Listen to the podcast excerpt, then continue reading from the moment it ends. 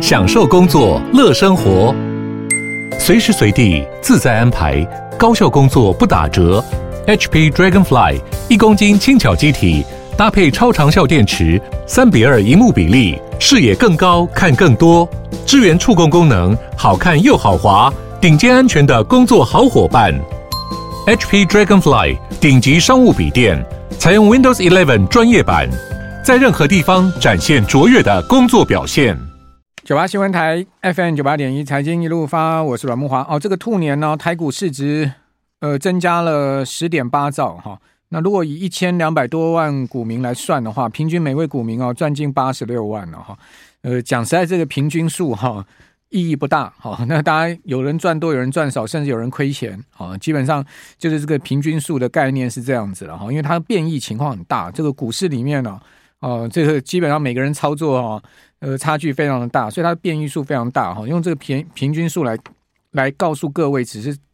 告诉大家，呃，这个基本上股市的行情。兔年是不错的哈，呃，总计涨了三千一百六十三点嘛，哈，涨幅百分之二十一点一八，啊，上市公司的总市值达到了五十七点五兆，哦，较虎年封关呢增加了十点八兆了哈。那我们刚刚讲说八十六万呢，是以这个总计开户人数一千两百五十一万来算哈，啊，其实开户也未必真的有下单哈，这个实动户才是比较重要哈。那我刚呃谈到了今天就是封关日哈，也就是说后面呢就没交易了哈，大家就。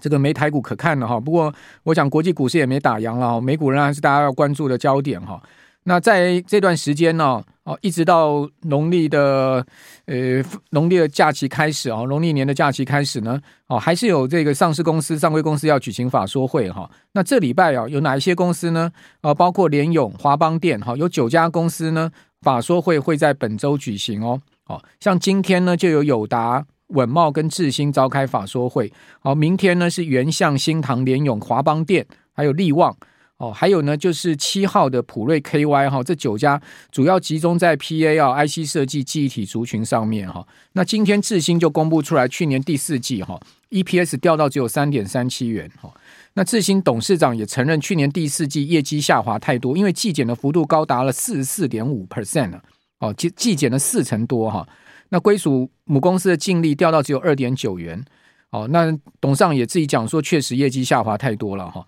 好，不过呢也封关了，哦，明天也没交易，不然我看明天智新的股价恐怕是要要有这个影响了哈。那智新估今年第一季的营收大概十八到二十亿台币哈，呃，这叫二零二三年的第四季是持平哈，或最多成长十趴左右。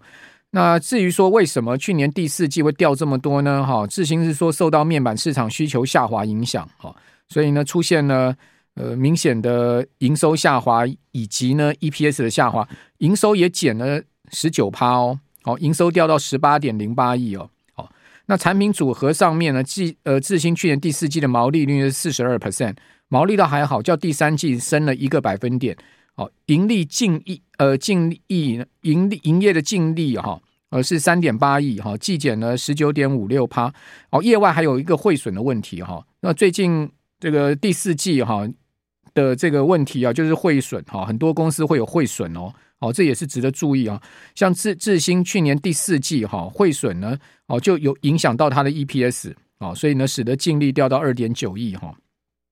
哦，那这是在智新，至于说稳懋的也出来，等一下再跟各位报告。好，那我们这个阶段呢要来访问呢，哦统一期货的卢玉恒分析师啊，来谈一下这个呃国际股市在这一个礼拜哈以及下个礼拜我们。放假的期间会怎么发展呢？尤其当然最重要是美股哈。好，玉恒你好，阮大哥好，各位投资者大家好。好，那讲到美股的部分呢，就要讲一下上周啊，美国七大科技股哈，呃，部分公布财报之后哈，其实七大科技股的财报都已经全部揭露了嘛。那七大科技股呃里面呢，财报发布之后，其实股价出现了很大的分歧啊。最好最好是 Meta 哈，全周涨了二十一趴。各位知道吗？Meta 哈，呃，二十一趴。只是在一天内就出现这样的一个涨幅啊！好，它这一二十一趴使得它的市值增加了两千亿美金，这是破纪录了。就是美股有史以来没有一家公司单日市值可以增加两千亿美元的。哦，就 Meta，对，好，那二十一趴。然后另外辉达上周涨八趴，那下跌是谷歌，谷歌跌七趴多哈。然后苹果也跌了三趴多。那呃，微软是呃基本上大致持平，特斯拉小涨两趴。不过今年特斯拉股价还跌了快二十五趴。哦，所以呃，你怎么看这个美股上周财报之后股价出现非常分歧的一个表示的表现的情况呢？好，其实可以看到说，当市场对他们财报反应比较好的，比如说以 Meta 为主，大概就是他们的云端或是 AI 发展的业务，其实比大家想象中来的呃更为顺遂一点点。那如果说大家市场给比较差的一个评价，大概有我看起来整体是大概两个面向，一个是呃它它落后于竞争对手，比如说比如 AMD 跟 NVIDIA 比起来，可能在在 AI 上面的竞争可能就碰到一些困境。然后在其他的部分，我们可以发现说，呃，跟中国的竞争有相关的，比如说像是苹果或是特斯拉呢，就比较容易在大中华区这边的一个影响，呃，就让整个市场对于他们的前景呢，就会变得比较保守一点点。所以，其实从七大科技股的财报这边就可以知道说，接下来我们这个龙年呢，啊，呃，或者说我们过完年之后啊，AI 肯定也还是没有办法呃把它排除在这作为今年的一个主角之一这样子的一个阵容。那再来，其实我们可以看到，说科技股财报出来之后呢，呃，美股四大指数基本上都还是在接近在历史高点的附近啊。即便说，呃，苹果的下滑导致这个在呃这个纳斯达克部分有一些震荡，但是 Meta 涨的实在是太多，所以那 纳斯达克还是在历史新高的附近了。所以其实我们可以看到，说美股在历史新高附近，那在相对的，在中国股市这边呢，反而是在频频的去试出一些救市的措施。所以我觉得，在接下来这个进入到龙年之后，大家还是可以去留意。第一个就是，呃，在世界把中国的这个供应链这边呢，去做一个尝试，去做一个持续去减少它的一个投资这样的状况下，资金反而会外溢到。中国周边的一些国家，那我相信在台湾或是日本、韩国，肯定都有部分去做一些受惠，甚至是东南亚的越南，或甚至在美国旁边的墨西哥，都是因为这样子的一个格局来去做到一个受惠的一个情境。那我觉得这个格局在年后应该也还是确立的。那第二个格局就是，大家可以发现上个礼拜的联准会讲完之后，三月大家认为不会降息。那之前在那个节目也跟大家讲过，三月要降息确实是。有一点点过度乐观了，那那时候就跟大家讲说，哎，从那个时间，从上个月到这个月，哦，封关的前后，大家就反映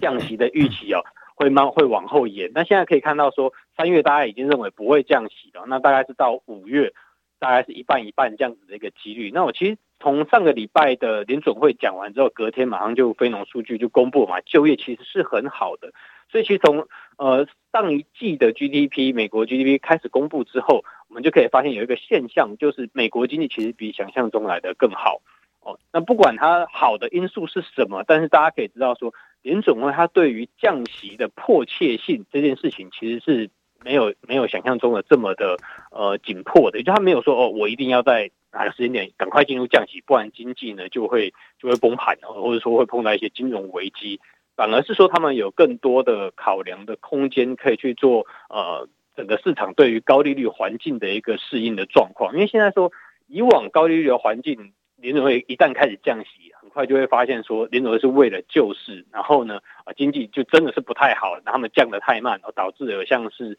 呃零八年的雷曼风暴啊，或是两千年的打抗泡沫这样子一个情况。那我们如果要做一个对比的话，会发现说，这一次的 AI。其实还远远没有到当年零八年或是两千年泡沫那样子的一个规模，所以即便说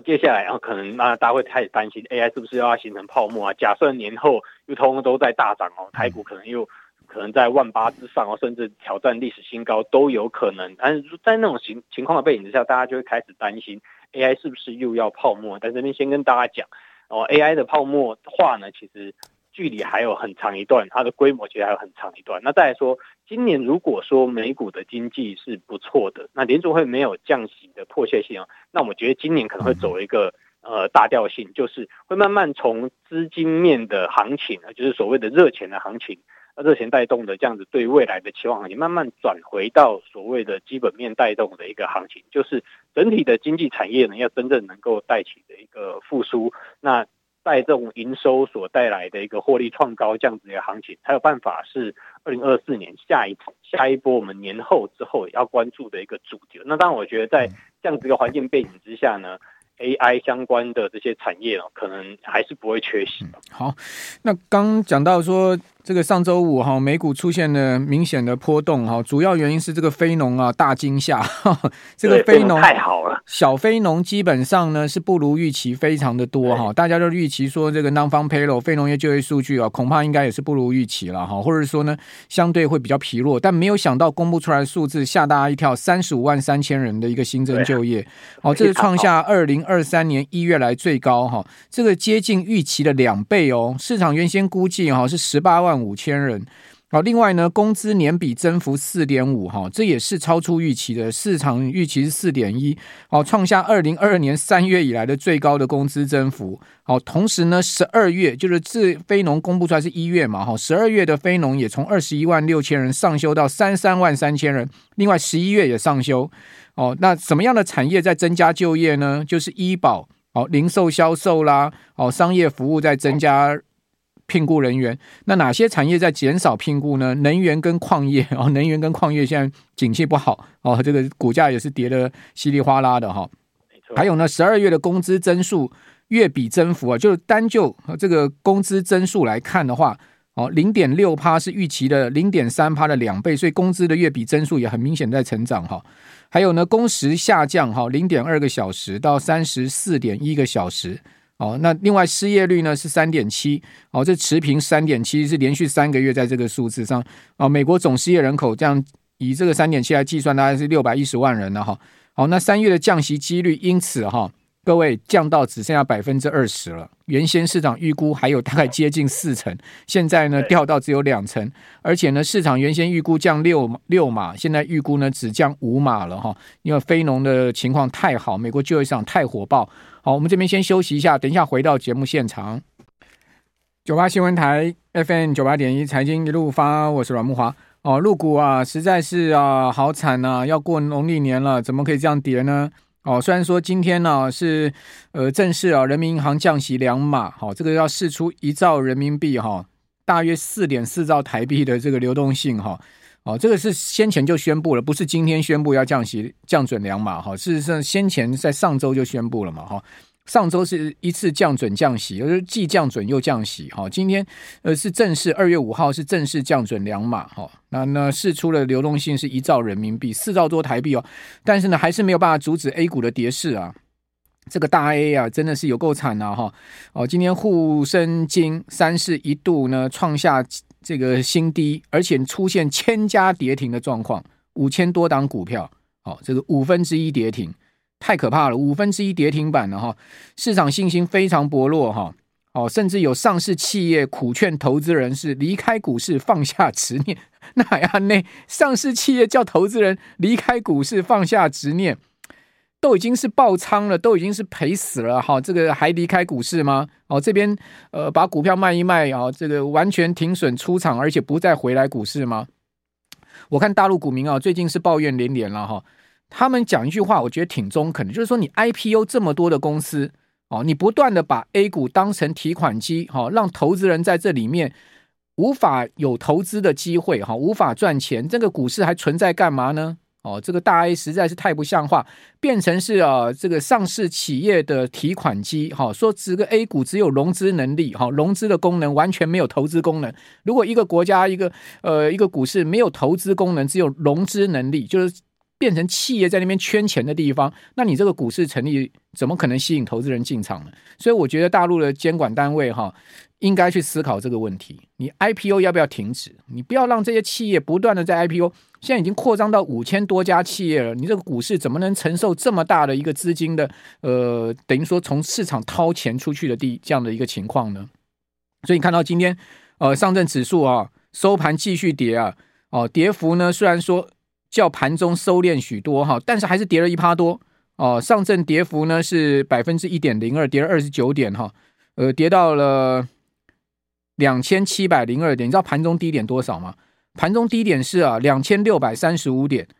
上周五收两千七百三十点，那跌掉一百点。今天盘中最深的时候，不到十一点的时候，跌掉一百点。一百点是几趴？一百点是三趴多哎、哦，这个实在是蛮夸张的，三趴多的这样的一个快四趴的跌幅哎。深成一样哦，哦，深成从八千点出头啊，哦，今天呃最低啊跌到了。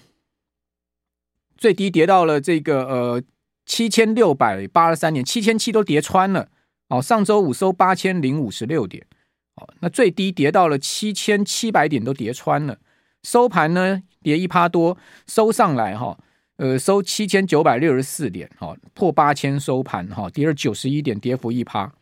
哎，这样子一个股市，不是把人搞死了吗？折腾死了吗？这样子不行了啦，哈，这个是这个呃，玉恒这样的入股，这样怎么怎么搞呢？好，我觉得入股这一块，投资朋友可能还是要非常小心。我们前面说到 AI 跟之前零八年或两千年的泡沫比起来，规模还不够大，但入股的规模其实就比那个时候更大了。所以假设这一次破掉的泡沫真的是从陆股这边开始去做一个系统性的崩盘的话，投资朋友真的是对于陆股要小心，先不要呃随意的去做一个抄底哦。我们讲到说，哎，其实陆股他们最最近哦。频频出台一些政策措施做护盘，甚至很多公司呢开始去执行库藏股。但是大家对于库藏股护盘这件事情，我觉得还是要保持一个戒慎恐惧啊。之前我们台湾宏达电或是国巨也是在千元的时候去做一个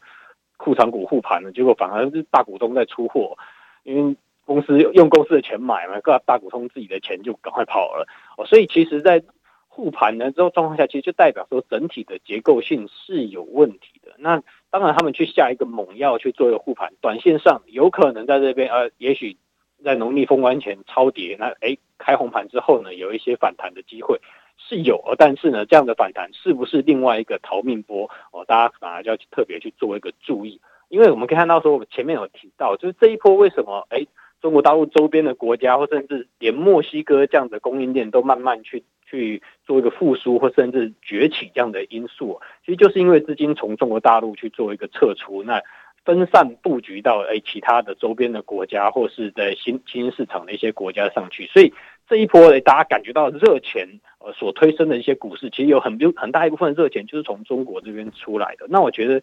他们在这样子的一个结构没有去做改变的情况之下呢，那陆股。呃，一直在失血的这个情况，它你即便用这个急救把它救起来，但是它的病入膏肓这些问题病根都没有解决掉，那后面呢可能还是会有更大的一个风险。他现在我觉得，我觉得他现在只能以跌止跌了啦。对，就是杀到没有人要。基本上任何救市措施都不不见得能真的把这个市场救起来，反而可能适得其反。反正呢，就让它跌到一个。一个彻底的地步吧，让它这个量缩止跌，到最后就是彻底彻底，所有股民都那这样子的跌法就很恐怖哦，就有点像零八年那样。现在已经很恐怖了，不是那样子。你你今年才你今年才两个月的时间，你看到上证已经跌掉多少了？我我跟各位报告哈，今年才两个月的时间呐，哦，上证指数啊，哦，如果你看到呃二月，单单二月到今天二月五号就跌掉三趴，上个月跌掉多少呢？呃。今年年初的时候，上证开盘的点位是，我们抓去年底了哈。呃，去年底上证在收盘呢是，呃，收在两千九百七十四点嘛。好，上证参考指数收两千九百七十四点，十二呃十二月二十九号嘛，这一波跌到两千六百三十五点呢，太夸张了嘛，这样跌法。其实他们在这样子的跌，我觉得第一个当然有可能是走一个加速赶底，然后之后会有一个比较大的一个反弹，这样子的一个就是快速的反弹，这样子一个赶底的模式啦。但是这个反弹，我觉得不见得会是一个回升的行情，所以如果有反弹，可能上面的卖压仍然是蛮大的。所以在这个部分，我觉得入股投资朋友可能还是呃敬而远之啊，毕竟就是君子不立围墙之下，可能还是要小心。上证跌掉了。超三百三十九点，三百三十九点算两千六百七十呃七十呃六呃七十四点的话，基本上是跌掉超过十趴，才才对啊，才才几才天而已，才才一才一个月时间，二月才刚开始。好，我们对这个我们小编说谈谈入股，大家好像心情不太好。那我们讲点开心的吧，有什么股市呃可以让我们今年开心呢？开心，其实我觉得我们要开心点，开心了，要快过年要开心了。觉得今年台股跟美股其实都有机会一直往历史新高去做一个挑战哦。哦，第一个我们刚才前面有提到，其实美股这边跟台股都开始从资金面的热钱行情慢慢转回到所谓的基本面的行情。哦，但是呢，呃，股市有机会去往高点去做个挑战，甚至创历史新高，我觉得都很有机会。哦，那但是呢，在债券市场的部分，大家可能我知道去年大家都买了蛮多债在手上，有的当定期定额去存，有的是期待明年除了降息。那我们前面提到。呃，这一次从资金行情转到基本面行情，所以资金行情的降息所带来一个预期，这件事情会，我觉得会延后很多，大家可能要留意一下。虽然现在市场哦从三月推到五月，但是我觉得不见得五月就真的会降息。说说的他们认为今年会降息，说不定啊，最差最差，说不定十二月才开始降息哦，因为经济太好了。啊、你你你你你没有说错吧？因为鲍尔上没有说错，鲍鲍尔上周五这个接受 Time 呃哎六十分钟。六十分钟，他接受六十分钟访问的时候，他讲说今年还是降三次，哎，那如果十二月降的话，不可能降三次啊，降你十二月可能就降一次而已啦。哦，这是我自己的我自己的猜测啊。为什么呢？因为其实今年是美国总统选选举年，那他们十一月选，那你如果在前面就降息的时候呢，其实很容易就被人家有一些闲言闲语去预测你到底是在对执政党支持呢，还是对川普支持？那你这样子对经济的降息是有这个必要性，而且我们前面提到这一次的通膨，刚才还要服务业的通膨其实是嗯蛮僵固的。我们看非农就业数据这么好，薪资增速也这么快，也就是说服务的通膨基本上不太会再一直往下降了，可能就持平在这个位置。那只剩下商品的通膨，那商品的通膨所期待的其实说穿了啦，就是中国这边的通缩，呃，中国这边的通缩让油价、让原物料的价格往下走。那才可以让整体的通膨继续往下。但我们知道，去年的这个时间点的基期，其实油价、原物料的价格其实就已经不高了。所以商品要再进一步的通缩，那除非中国这边真的是崩得更更夸张，才有才有这样子的机会。那如果说商品的通膨没有进一步往下，服务的通膨又卡在这边，那你联准会降息的依据到底在哪里？虽然说他们现在释出的讯息是。有有一点安抚市场，说，诶，今年可能还是会有三次的降息的可能性。这实际上，他们从去年九月跟十二月就已经有这样子的一个预期。十二月的点阵图就是今年要降三嘛，那他们只是维持这样子一个说法。但是我觉得今年因为有一些政治上的因素，说不定他要到选完他才会去做动手。如果说通膨，甚至还有往上走一点点啊，或是在这边反反复复，我在都在三个 percent 左右，一直没有往两个 percent 去做个靠近的话，那么也许联准会在接下来要降息的时间点，可能五月、六月，如果你看不到的话，七月要降息，我觉得就很难哦。哦，所以大家观察，大家现在大家都在期待五月就要降息，现在我看它的几率大概有六成多，将近快七成。但是呢，之前。十二月的时候，大家也觉得三月百分之八十九十要降息啊。OK，后来也没有。好，非常谢谢统一期货卢彦分析师，我们休息一下。